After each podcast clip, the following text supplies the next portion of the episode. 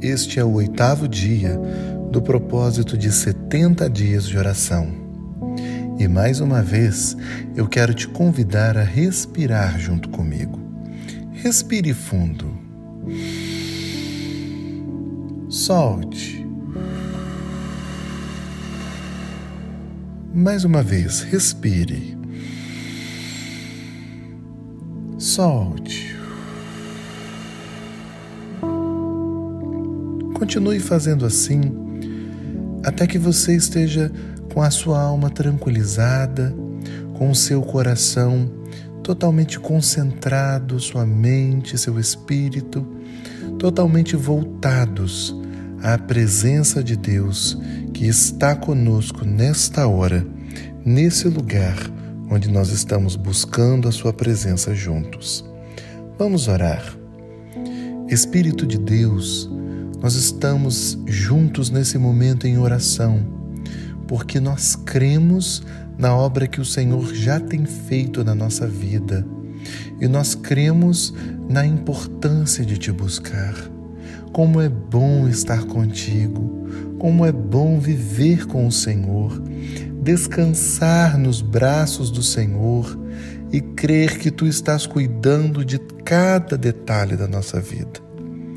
Toma, Senhor, esse dia nas tuas mãos e nos direcione, ó Pai, de uma forma especial, para que nós possamos viver de maneira diferenciada a vida que o Senhor tem para nós.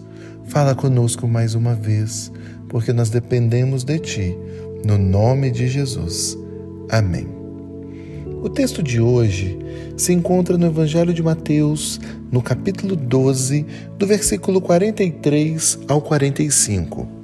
E a palavra diz assim: Quando o espírito imundo sai do homem, anda por lugares áridos, procurando repouso, porém não encontra. Por isso diz: Voltarei para minha casa de onde saí e, tendo voltado, a encontra vazia, varrida e ornamentada. Então vai e leva consigo outros sete espíritos, piores do que ele, e entrando, habitam ali. E o último estado daquele homem, to homem torna-se pior do que o primeiro. Assim também acontecerá a esta geração perversa. Hoje eu quero compartilhar com você sobre o tema libertação. A libertação precisa ser completa. E eu queria começar te perguntando se você já tentou mudar algo na sua vida e parou no meio do caminho. Qual foi o resultado posterior? Geralmente, quando a gente tenta mudar e não é bem sucedido, a dificuldade vai aumentando a cada nova tentativa. Por quê?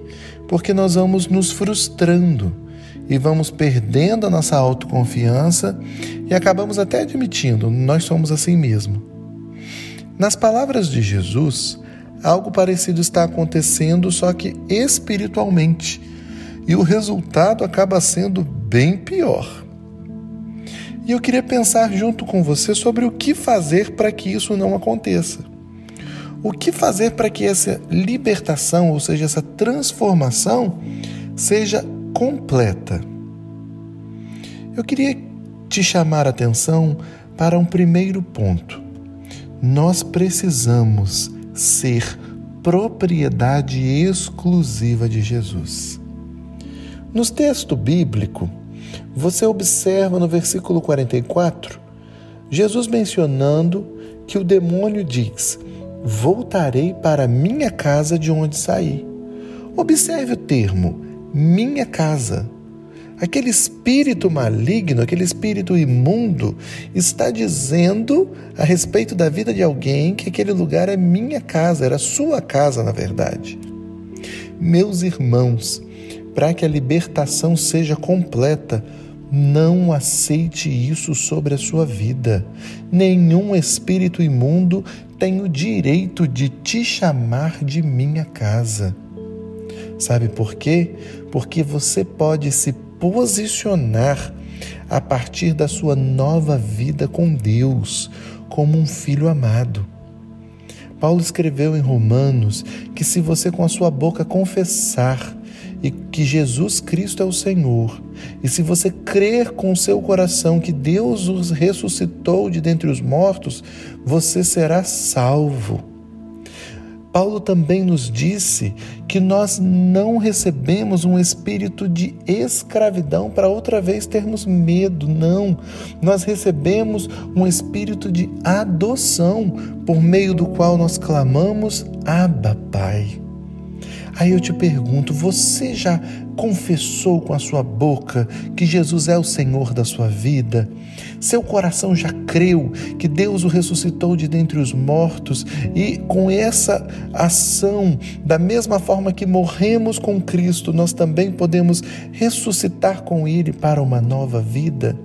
Meus irmãos, permita que isso aconteça com você e que o Espírito de Deus te leve a clamar mesmo: Abba, Pai, eu sou de Jesus, eu sou um filho amado, eu sou querido de Deus e ao mesmo tempo eu posso afirmar: o meu coração não pertence a nenhum espírito imundo, a minha vida pertence ao Senhor Jesus. Mas eu também quero te prevenir que você precisa estar preparado para a batalha. Quando Jesus fala que o espírito imundo volta para esse lugar de onde ele saiu, e ele volta com outros sete demônios, sete espíritos, na verdade, Jesus está nos mostrando que existe sim uma guerra pela sua vida, pela nossa vida, e essa guerra ela é espiritual, ela cresce.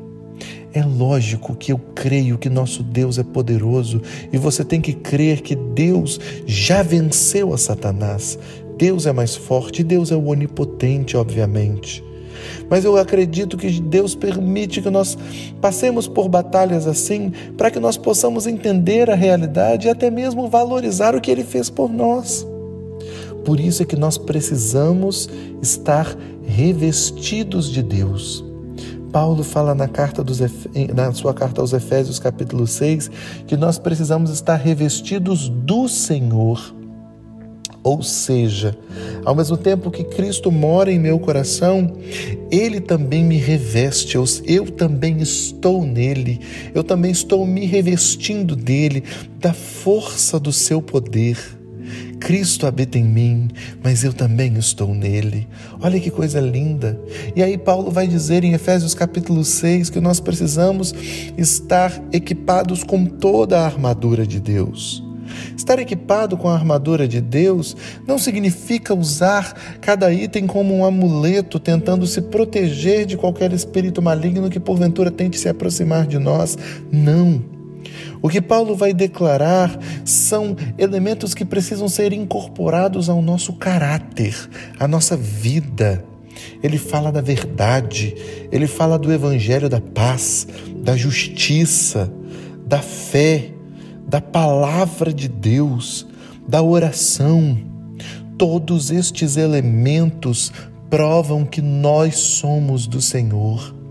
Meu irmão, então eu quero te encorajar diante de qualquer batalha que você estiver enfrentando na sua vida, seja ela espiritual ou não, que você se revista da armadura de Deus, que nos seus lábios sempre saia a verdade, que você tenha um compromisso com a verdade, que a paz do Senhor venha te revestir através do seu evangelho, da boa nova de salvação, e que você seja este que promove a paz e que prega a palavra.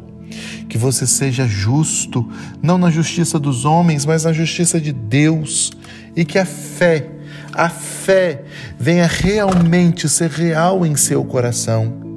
Que o Senhor possa te levar a estar cheio do seu espírito para compreender a sua palavra de maneira tremenda e que você esteja orando em todo tempo, conectado com o Senhor ah, meu querido, isso revela uma transformação, uma libertação que é completa e que com certeza não tem como, não tem como o seu estado ficar pior do que o primeiro. Pelo contrário, você já se torna um testemunho vivo de que Deus está movendo. Então, com essa palavra, eu quero te encorajar a viver à altura do que Deus tem para você. Vamos orar. Senhor, nós oramos nesta hora e nos apossamos da obra completa do Senhor em nós. Nós estamos aqui disponíveis, Senhor, porque nós entendemos que o Teu Espírito está agindo.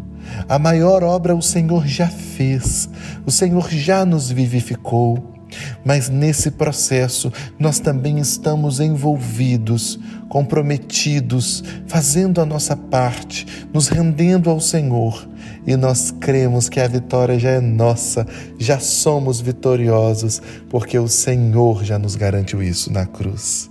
Muito obrigado, Senhor. Assuma o controle da nossa vida. Em teu nome. Amém.